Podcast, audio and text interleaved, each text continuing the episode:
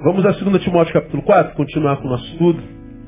Começamos, para quem está vindo a primeira vez, há três semanas atrás, um estudo sobre solidão. Solidão é mal do século, desde que os séculos são contados.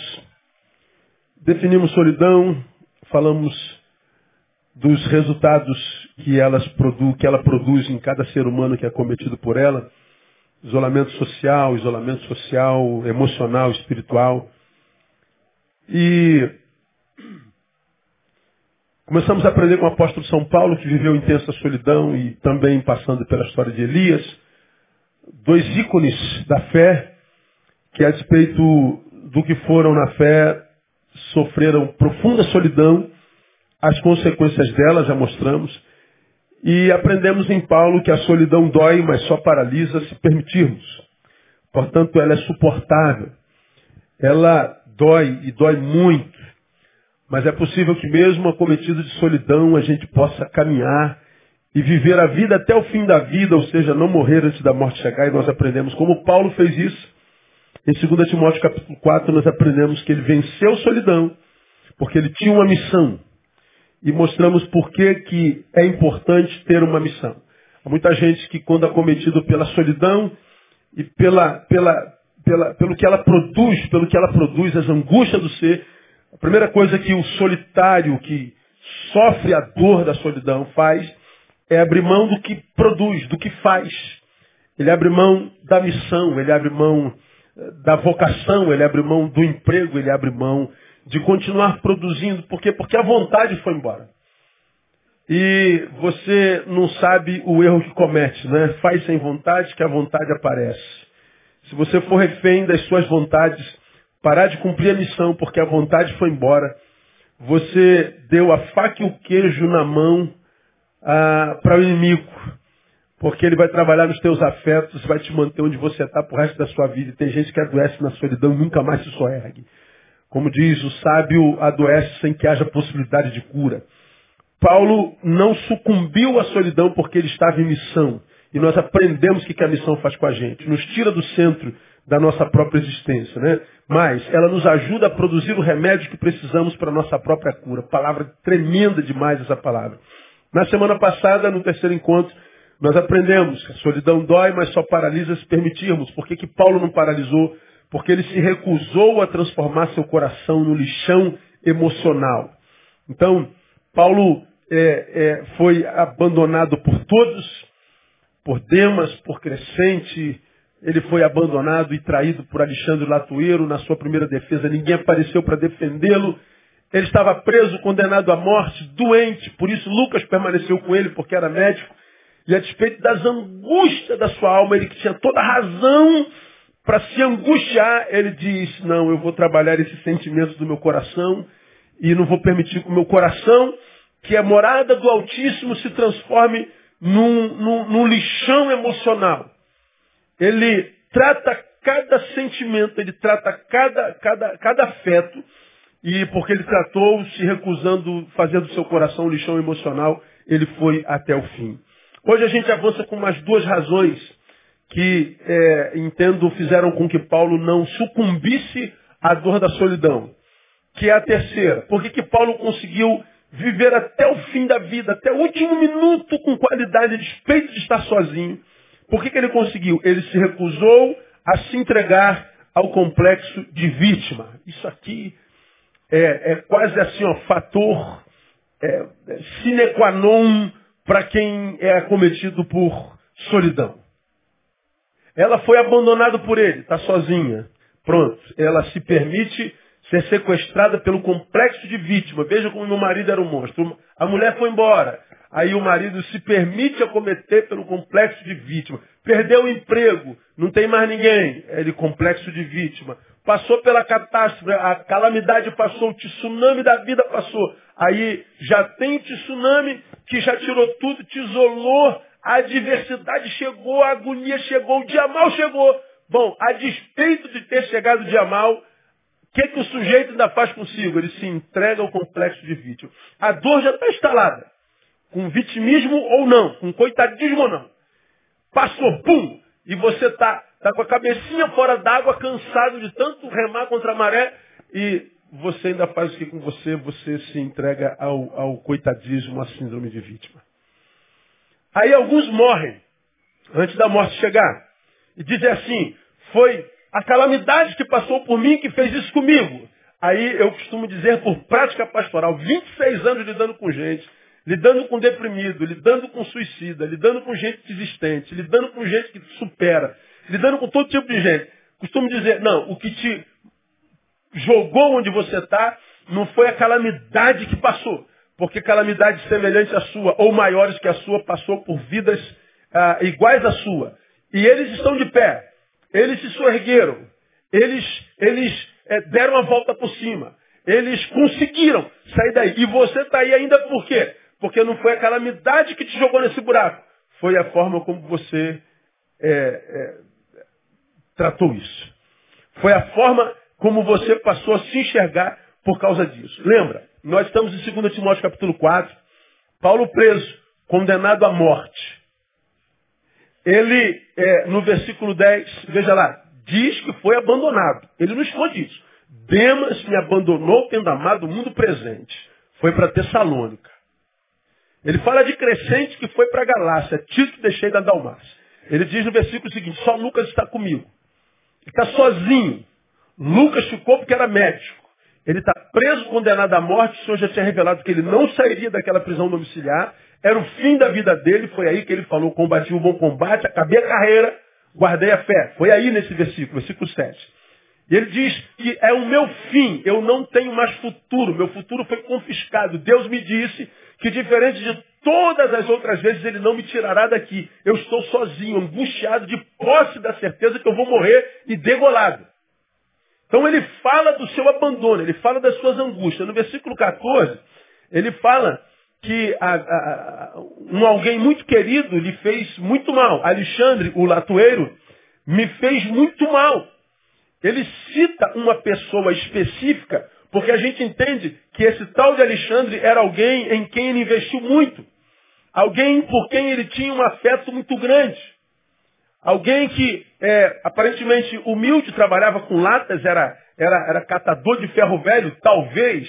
Era alguém que trabalhava com, com, com oficinas de, de, de, manutenções. A gente não sabe exatamente o que é latoeiro. Há várias, várias é, é, é, interpretações para o latoeiro. Mas ele diz alguém simples que abençoei muito, mas que, embora imaginasse ele fosse valorizar e ser um parceiro de estrada, ele me apunhalou pelas costas, como quem diz, me doeu muito.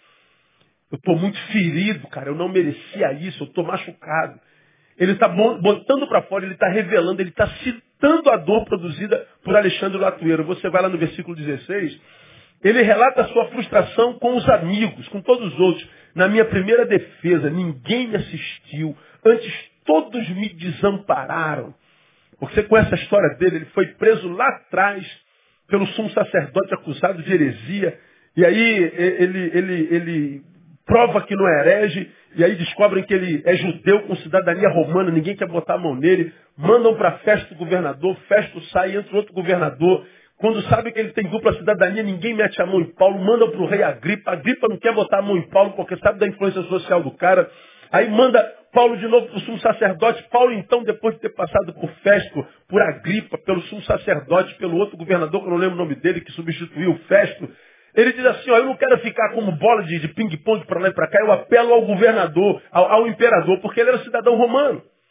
Ele entra naquele barco com um monte de, de prisioneiros, e aí o, o, o, barco vai a pique, e Paulo, então, usado por Deus, diz assim, ó, ninguém sai do barco, porque se sair morre. Deus me diz que se ficasse salva todo mundo, eles vão bater em Malta. O barco quebra todinho, todo mundo se salva. Paulo é picado por uma, por uma cobra. Aí nego fala assim, pô, esse cara é pecador mesmo. Capô do mar vai morrer picado de cobra. Já estavam esperando que ele ficasse verde, amarelo, branco e pum, caísse. Paulo não sentiu nada, começaram a querer adorá-lo como Deus. Paulo diz, sou pecador como vocês. Ele chega em Roma, é julgado. Não havia um discípulo, uma ovelha, um amigo. Das milhares que ele salvou, das muitas viagens missionárias pela qual passou, ele terminou sozinho. Paulo está, ser humano, abandonado, triste, infeliz. ele está muito ferido. É, todavia, ele não se permite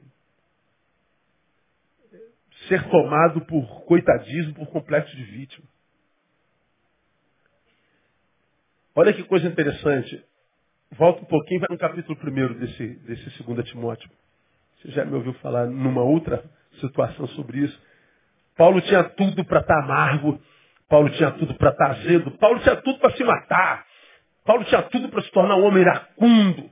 Paulo tinha tudo, toda razão para quebrar tudo, para se tornar um irado. Ele tinha tudo para abandonar Deus, que permitiu que ele passasse por essa calamidade toda. Ele tinha razão para estar irado.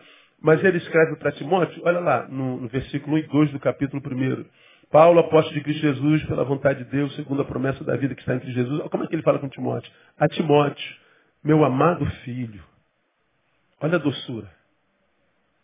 Olha o que, que Paulo escreve. Graça, misericórdia e paz da parte de Deus Pai e de Cristo Jesus, nosso Senhor. Olha a doçura de Paulo.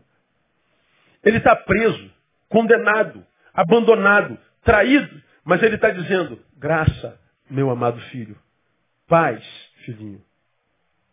Que essa paz vos seja multiplicada, misericórdia sobre sua vida. No versículo 13 ele diz: dou graças a Deus. Paulo está quebrado, ferrado e está dizendo: eu dou graças a Deus. O que, que Paulo está falando para mim e para você, irmão?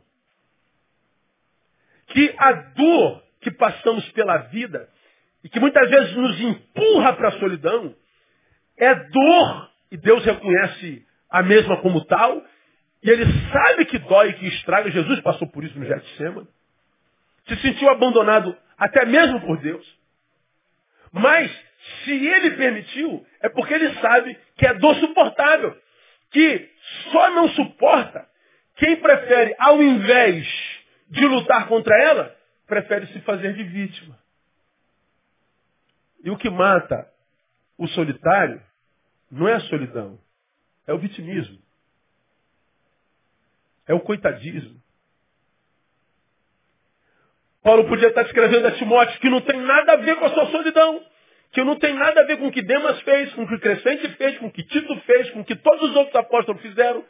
Não tem nada a ver com todos os discípulos que o abandonaram. Ele poderia jogar na cara, pô, cara, nem você veio aqui, cara. Você também me abandonou? Ele podia ser um amargo, descontar no amigo presente a dor produzida pelos falsos amigos ausentes. Quem é que sofre mais quando nós estamos mal? Quem não merece sofrer que está do nosso lado. A gente vem apanhando na vida por todo mundo. Quem está do nosso lado sempre é que a gente desconta o soco na cara. É que a gente dá o coice que a gente dá patada, que a gente despeja a nossa amargura. É a mãe, é o pai, é a esposa, é o amigo que ficou, que nunca traiu, que sempre esteve lá. E a gente acaba dizer, ah, você é igual aos outros. Deve ser um falso também. Mas ele nunca foi falso. Mas a gente está botando para fora a amargura produzida por aquele e a gente está pondo a amargura produzida por aquele em cima desse aqui. Aí o que, que acontece? Ao invés da gente se sorguer e dizer assim, eu não vou permitir que o que ele me fez me transforme em alguém que faça com ele a mesma coisa que ele me fez, vou lutar contra essa amargura, porque quando ah, o de ontem me machuca, eu me permito amargurar, e eu agora sou quem machuca alguém, eu estou dizendo, eu me transformei nele. Quando eu me transformo nele, produzindo o mesmo mal em alguém, que ele fez em mim, eu estou perdendo o direito de reclamar. Aí tem um monte de gente que está sofrendo não sabe por que, que Deus não socorre. Você quer que eu te livre de um mal que você mesmo está produzindo em ontem? Você quer que eu te socorra? Aí Deus pergunta assim, mas se eu vier para socorrer, quem é que eu vou achar aí dentro? Eu vou achar aquela menina guerreira, abençoada, que tem tudo para ser feliz, mas foi sequestrado por aquele daquele vagabundo, daquela vagabunda lá, que se vê como um coitadinho, como uma coitadinha, pobre coitada. Quando eu vier, eu vou encontrar quem aí dentro? Eu vou encontrar a filha que eu amo, que eu abençoei, para quem eu dei uma mãe, um pai, uma avó, um vô, um amigo, um cachorro, sei lá o que, que Deus deu. Sozinho no mundo você não está. Ou vou achar uma menina que, embora tenha tudo isso, se veja como uma pobrezinha coitada e que alimenta aquela miserávelzinha, pobre coitada que está lá no cantinho. Deus, quando vem, se acha aquela pobrezinha, Deus não conhece você, porque para Deus você não é aquilo. Dá para entender o que eu estou falando, gente? Meu ou não? Então aquela menina, ela tem que sair da história para que essa menina, que está cheia de dor, mas continua grata pelo que ficou. O marido foi embora, mas minha mãe está aqui. Meu pai está aqui. Eu tenho um filho para cuidar. Ah, eu, eu perdi o emprego, mas eu sei que Deus vai me dar outro. E eu tenho a quem recorrer. Eu estou sem emprego, mas estou comendo há um mês. Você já passou por desemprego, não passou fome. Meu. Agora, porque a gente perdeu algo precioso, a gente não coloca mais olhos de gratidão sobre mais nada. Perdeu um dente. Aí murmura, dor do inferno, desgraça, como é que Deus permitiu que eu perdesse um dente? Aí a gente fica sequestrado por esse dente que perdeu, deixa de agradecer pelos 31 outros dentes que tem na boca. E o pior, quando você faz isso consigo, você acha que está cheio de razão para fazê-lo. Você sai quebrando tudo, arrebentando com tudo, está errado, estou revoltado. Ah! Aí vai quebrando tudo e não sabe o que está fazendo consigo mesmo. Pior do que aquele que se transformou nisso fez. Aí a gente passa pela história vendo gente sofrendo, sofrendo, e a gente fala, fala, fala, mas não adianta que não houve mais nada, porque ela está tão cheia de razão para estar tá fazendo a desgraça que faz consigo, que não adianta falar.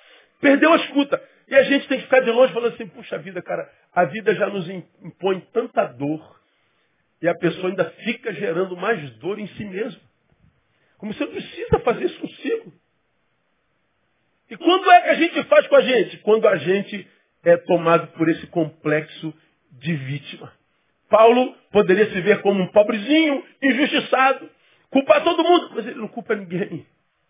Ele, ele busca Timóteo, ele fala com carinho com Timóteo, ele fala com humildade com Timóteo.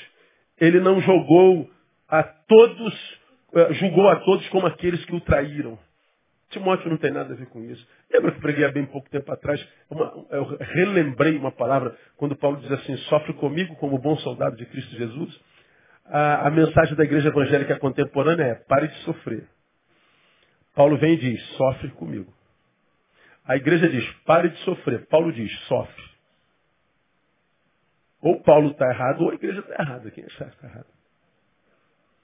Na nossa cabeça, sofrimento não cabe. Ora, que parada é essa, Deus diz? Sofre. O certo é ele tirar o sofrimento. Não, o sofrimento é inerente à vida. Você vai sofrer enquanto você viver. Por que eu estou sofrendo? Porque está vivo. Morre em Jesus e para de sofrer. Se morrer longe de Jesus, piora um bocadinho. Um bocadinho não, um bocadão. Essa besteira não. Aqui ainda há esperança.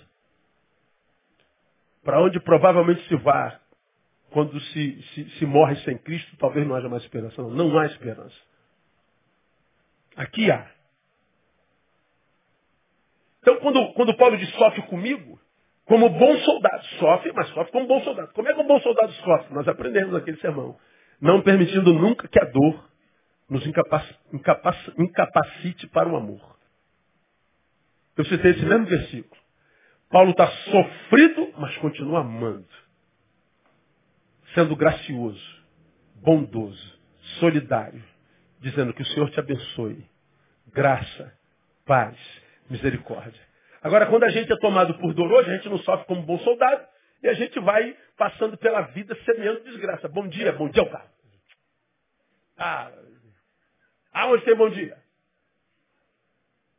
Que Deus te abençoe. Que Deus nada, rapaz. Deus não existe. Aí a gente vai, vômito aqui, vômito ali, uma grosseria aqui, um coice aqui. Ó, o teu vômito, a tua grosseria, o teu coice são sementes. Saiu de você, não saiu? Vai voltar. Vai voltar. Está semeando? Vai voltar. Aí o que, que acontece? Você, depois de muito tempo sofrendo, dá uma respirada. A dor arrefece um pouquinho. Aí você diz, pô, acho que agora vai melhorar. Só que passaram-se meses de sofrimento e você agora está começando a respirar.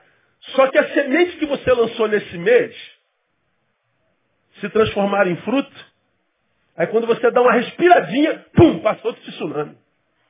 Você jogou uma semente de, de, de, de jaca na menina que está traduzindo ali, ó. Pum, acertou na cabeça dela. Puxa, pastor, doeu, hein, pastor? Essa semente vai cair na terra, vai nascer um pé de jaca. A terra é redonda e roda. A gente passa no mesmo lugar na vida o tempo inteiro. Aí você vai passar agora, depois de algum tempo, embaixo do pé de jaca. Não vai cair um caroço de jaca na tua cabeça. Vai cair o quê? Uma jaca na tua cabeça. Só que a jaca vai cair podre, porque se fosse madura te alimentaria no deserto. Aí a gente vê um monte de gente ferrada na vida, revoltada. Deus não presta, Deus não existe, é o diabo que está se levantando. O culpado é todo mundo, menos ele. Menos ele. Ele nunca é culpado. Ele é vítima 100%. Quantos, quantas vítimas nós temos sofrendo no Brasil? Tu vai lá em Bangu, ou um, dois, três, quatro, cinco, seis, sete, oito, todo mundo inocente. Tem ninguém ali culpado. Os que estão presos, só que fora de Bangu, ou seja, na cadeia, sem celas, sem grades, estão livres, mas não conseguem viver a liberdade, não conseguem porque estão em prisões afetivas. E esses presos afetivos também julgam-se inocentes o tempo inteiro. E se você, por acaso, ainda que com amor, diga assim, rapaz, você é culpado, ele te dá um tiro. Vira teu inimigo. Você não pode dizer mais a verdade. Por quê? Porque o sujeito não está mais ali. Ele foi sequestrado pelo coitadismo. Ele foi sequestrado pelo sentimento de vítima. E quando nós nos permitimos sequestrar pelo sentimento de vítima, o que, que acontece com a gente? Ah, a gente está alimentando a solidão. Oi, tudo bem? Beleza? Está na bênção? Joinha? pega, pai, pega aí.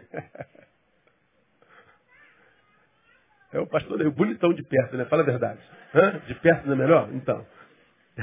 Deus abençoe. Então, ah, esse negócio de coitadismo, cara, é muito bonitinho, mas não resolve tua vida, não.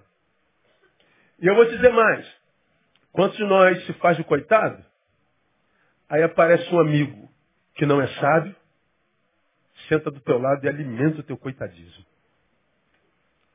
O cara é amigo, é gente amiga, é parceira, te ama mesmo, cara. Mas você está aqui, ó, sentadinho, chorando. Senta aqui, Zé, do meu lado, Zé. Senta aqui. O Zé está chateado, porque o Zé é subtenente do exército. E ele está muito chateado com Deus, porque. Quantos anos falta para tu ir para a reserva? Falta só 10 meses. Falta 10 meses para ele ir para a reserva.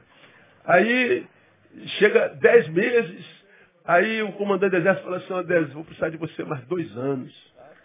Não, não vou, vai ficar. Aí pronto. Aí nasce um Zé revoltado. Como é que Deus pode me prender dois anos desta bosta? Desse exército?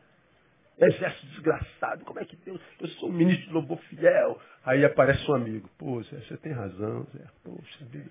Eu não entendo Deus não, cara. Deus faz um negócio com a gente, cara, que eu vou te contar. Não tenho vontade de virar ateu, meu. Vou me converter ao ateísmo. E a gente vai alimentando a injustiça dele. Você é abandonado por alguém que você amou, aí você dando a beber, a se drogar, aparece um amigo drogado e diz, isso é isso mesmo, cara, vamos esquecer isso. Vamos sair para esquecer? Aí você bebe a noite toda e esqueceu. Mas depois de toda a noite vem uma manhã. Para quem bebeu com ressaca, pior. Para você suportar ressaca, você tem que beber de novo. O amigo está lá para te levar para beber de novo. Para fazer você cheirar de novo. Estamos juntos, irmão? Estamos juntos, hein, parceiro? Ó, junto e misturado. E ele vai acreditar que eu sou amigo dele mesmo. E sou. Eu só não sou sábio. Porque eu poderia ser amigo, Zé, não faz isso não, Zé. Esse exército sustentou tua vida por 30 anos. Educou teus dois filhos. Pôs o pão sobre a tua mesa, cara. Então, vai lá e serve, cara. Mesmo sem querer, mas faz com gratidão ao Senhor. Faz como quem faz para o Senhor. Ó, outra palavra. Vai trabalhar mais, mas com outro espírito. Quantos de nós, pode sentar, tem uma vida abençoada, mas não é grato? E o espírito de murmuração toma. Você não sabe que o espírito de murmuração é o oposto da adoração. Aos adoradores, Deus procura, não é o que diz a palavra, meu não? E o que, que acontece quando a gente se torna murmurador? Se é o procurador, Deus procura. O que, que Deus faz com o murmurador? Como que graça as costas para ele? Porque a murmuração é deformação do discípulo. Nós nascemos para adorar. Então, cara, a gente não tem como passar pela vida com coitadismo. Ninguém está onde está sem que não tenha feito alguma coisa que te levasse aí. Então para com esse negócio de achar que todo mundo é culpado. Para de achar de que quem te diz a verdade em amor na palavra é teu inimigo. Se te diz a verdade, mesmo que ela seja contra você, é porque é teu amigo. Às vezes a mãe e o pai falam com a gente, a gente arrebenta com a mãe e o pai. Ninguém te ama mais nesse mundo do que teu pai e tua mãe. Então ouça, mesmo que você discorde, ouça, considere por causa do amor que ele, ela tem com você.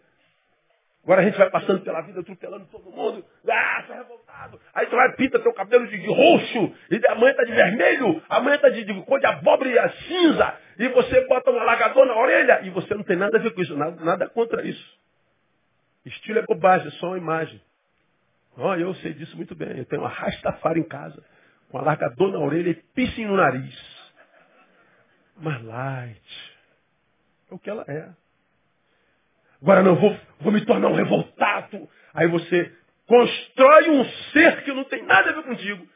Se relaciona com gente que não tem nada a ver contigo, mas que te aceitou. Aí você está se estuprando existencialmente. E muitas vezes você está aí onde você está só para produzir dor em quem te ama, para você mostrar o quanto que você está revoltado. E o pior, você diz para si mesmo, eu estou cheio de razão por estar aqui. Bom, a tua solidão vai te matar, cara. Porque aprenda uma coisa no nome de Jesus. Deixa o Espírito Santo de Deus estar no teu coração. Nós não temos outra opção a não ser quem nós somos. Guarda isso. Eu não tenho outra opção a não ser quem eu sou em Deus. Se eu for qualquer outra pessoa, onde quer que eu esteja, com quem quer que eu esteja, eu estarei completamente só. Um, um exemplo bobo, simples. Ah, eu sou pastor, 26 anos pastor, sou assim, ó, largado. Barbicha, ando de bota, de calçadinhos, de camiseta. Tem cara, tem cara de tudo, menos de pastor. Mas eu poderia, para agradar o meio, andar só de terno e gravata. Com a Bíblia desse tamanho. Me transformar num Mauricinho, que tem seu lugar na sociedade. Aí eu ia passar pela vida de terno e gravata, como eu estava no, no aeroporto essa semana. Aí tem um cara de terno e gravata na fila do embarque para Brasília. O cara tá me olhando, me olhando, me olhando, me olhando. Falei, pô, cara, esse cara tá me olhando. Ô, meu irmão, sou espada, dá um tempo. Claro que eu não falei, só pensei. O cara tá me filmando, me filmando, me filmando. Ele entrou na, na, na, na fila de prioridades. Nessa empresa não tem prioridade, nas outras duas eu tenho, nessa eu não tinha. Aí ele entra e me dá um cartão. Pastor Neil, sou o apóstolo. Meu Deus, até chegar no nome dele, eu não lembro o nome dele. Ele falou apóstolo e profeta, eu sei lá o que ele falou, eu estou olhando aquilo, tal. Aí falou o nome lá no finalzinho, só para dizer. Por acaso eu tenho o nome, entendeu, pastor? Quando é que o senhor vai na América? Eu falei, vou tal, tal mês. Passa, quero, quero o senhor na minha igreja. E tal, não sei o quê. Eu fiquei pensando, todo internadão. Segunda-feira, meio-dia. Eu falei, puxa vida. Eu me olhei assim, eu de bota, calça rasgada, camiseta da Harley Davidson e mochila de couro. Indo pregar em Brasília. Às vezes eu chego assim no, no, no aeroporto, o pessoal me vê chegando e isso aí que é pastor Neil? É isso aí. aí. Só falta dizer, isso é Nazaré, vem alguma coisa boa de Nazaré? É o que eu sou, cara. Agora eu poderia botar um terno para agradar você. Ah, agora o senhor está com cara de pastor. Agradei a você e me desagradei porque eu não aguento gravata. Eu boto gravata quando eu faço casamento para não estragar a foto do casal que está casando. Mas eu não, não aguento. Aí eu poderia deixar de ser quem eu sou? Estou falando indumentariamente. Para agradar a massa. Oh, agora, agora Agora o pastor Neuda, o cara de pastor, foi aceito. Eu fui aceito por você, mas rejeitado por mim mesmo.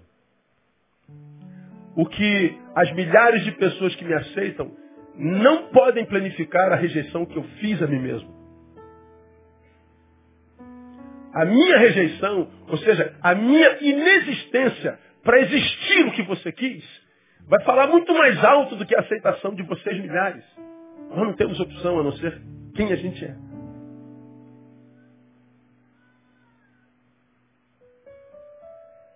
Agora, a gente se traveste, muitas vezes de forte, na solidão, a gente se traveste de pobre coitado, meu irmão.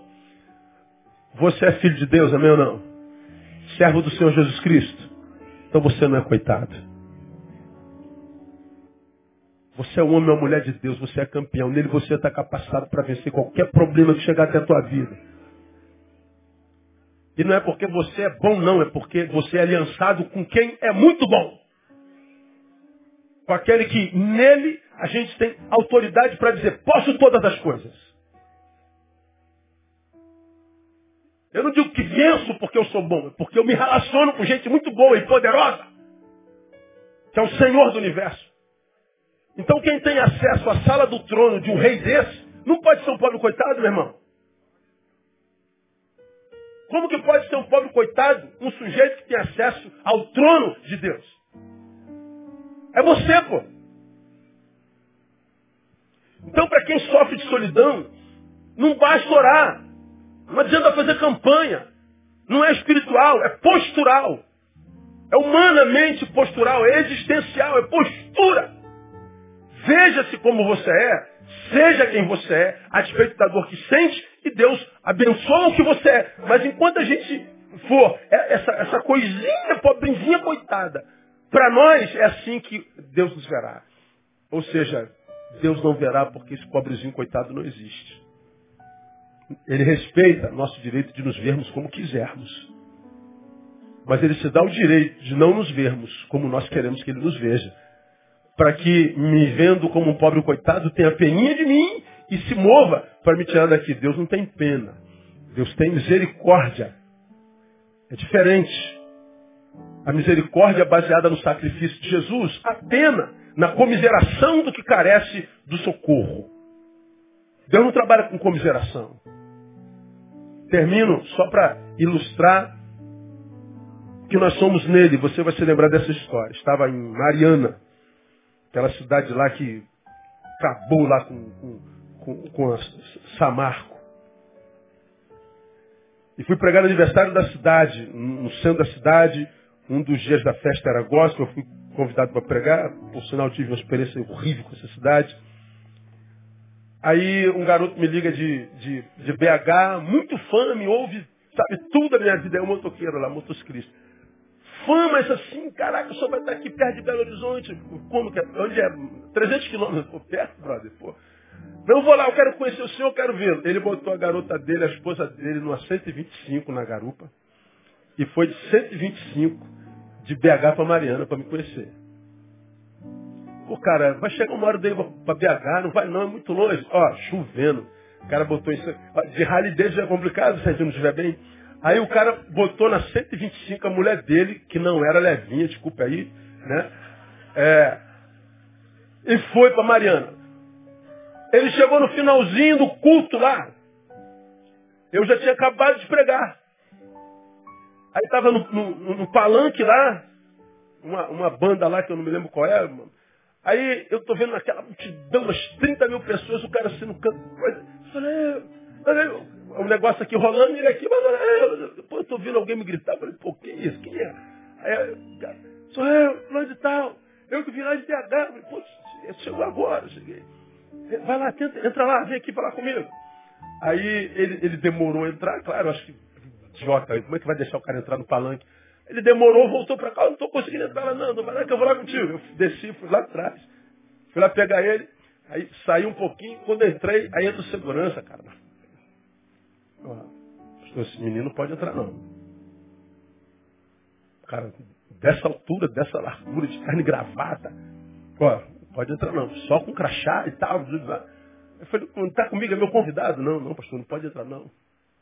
Aí eu falei assim para ele, tu tá maluco, cara? Tu sabe quem é esse cara aqui, brother? Tu sabe com quem tu tá falando, irmão? Você tem noção da insanidade que você está cometendo botando esse cara para fora? Você tá louco? Você, você, quer mesmo botar esse cara para fora? Pô, pastor, que, pô, mas, pô, ó, vou nem te falar nada, melhor deixar ele entrar. Não, tudo bem, tá com o senhor, pode entrar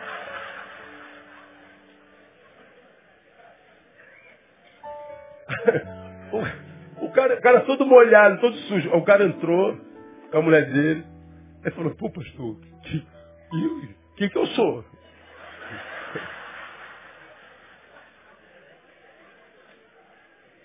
Pô, o senhor está mentindo? Eu falei, não, ué. Se ele te perguntar quem você é, você é filho do rei. Deu para entender? Pergunto, tem um título melhor para se ter nesse planeta? Irmão, sim ou não? Então não mente não, filho. Fica no palanque aqui do meu lado, ele ficou todo bobo. E o, o, o segurança, depois que a gente saiu, ficou, por que será esse cara, mulher? Ele não soube, nunca saberão, nunca saberão. Né? Então, a, a dor faz a gente ter uma visão equivocada a nosso respeito. Irmão, você não é qualquer um. E essa dor que você está sentindo, precisa saber com quem que ela está lidando. Porque quando a gente tem certeza de quem é nele, e a gente tem uma dor, não é, uma, não é a gente que tem um problema, quem tem um problema é a dor. Deu no lugar errado, dor. Vai doer, hein, dor. Você não encontrou um cara fácil para brigar. E quando a gente se postura, cara, a gente vence. Sua palavra diz, esforça-te e eu te ajudarei. Se qualquer um de nós está no lugar que não sonhou e está aí por muito tempo, eu não acredito que, como filhos, eles nos manteve aí porque simplesmente quis, é masoquista. Não é possível. Claro que é possível. Martírio também já foi plano de Deus para sua igreja. Mas em grande escala, individualmente falando, quase sempre são posturas equivocadas. Então, você está sozinho, te traíram, te abandonaram tendo amado o mundo presente, um outro ser, uma outra mulher, um outro homem. Te, te, teu sócio te, te, te, roubou a tua parte, você foi caluniado, disseram uma mentira contra você, malharam o teu, teu nome. Meu irmão, Maior é Deus. E ele disse que no lugar da sua vergonha, ele vai te dar dupla honra no nome de Jesus. Ou a gente crê, ou a gente não crê. Nós somos o povo da fé. Amém, amados? Então como é que Paulo conseguiu viver até o fim da vida, meu? Paulo estava em missão. Paulo não permitiu que seu coração se transformasse num lixão de entulhos emocionais. Paulo não se permitiu se tomar por complexo de vítima ou por coitadismo. Na semana que vem a gente volta com essa palavra e eu vou mostrar a você uma, uma quarta razão que Paulo usou. Paulo é brilhante, cara. E o lindo da Bíblia é que está tudo aí. Aí, isso eu estou pregando para você está aí desde que a Bíblia é Bíblia, a gente que não consegue ler muitas vezes. Por isso que a gente tem que estar juntos, para que a gente que vê diferente, a gente que pensa diferente, que anda diferente, nós que somos é, alvos da multiforme graça, a multiforme graça é multiforme porque multiforme são as formas de existirmos. Multiformes são as formas de vermos, de lermos, de enxergarmos. Ele está dizendo, não interessa como você vê, como você lê, como você anda, como você é. Há graça para você. A graça é multiforme. Só não há graça para quem fez opção pela desgraça. E a opção pela desgraça quase sempre tomou aquele que se vê menor do que é. Foi vitimizado por si mesmo e tomado por coitadismo. Sai daqui hoje, irmã. Sai daqui hoje, irmão. Batendo no peito, dizendo, eu sou filho do rei, como tal vou andar. E Deus, se isso é o que tem para mim hoje, a guerra, eu vou cair dentro dessa guerra porque o Senhor é comigo e a vitória é minha no nome de Jesus. Vamos aplaudi-lo. Vamos embora para casa.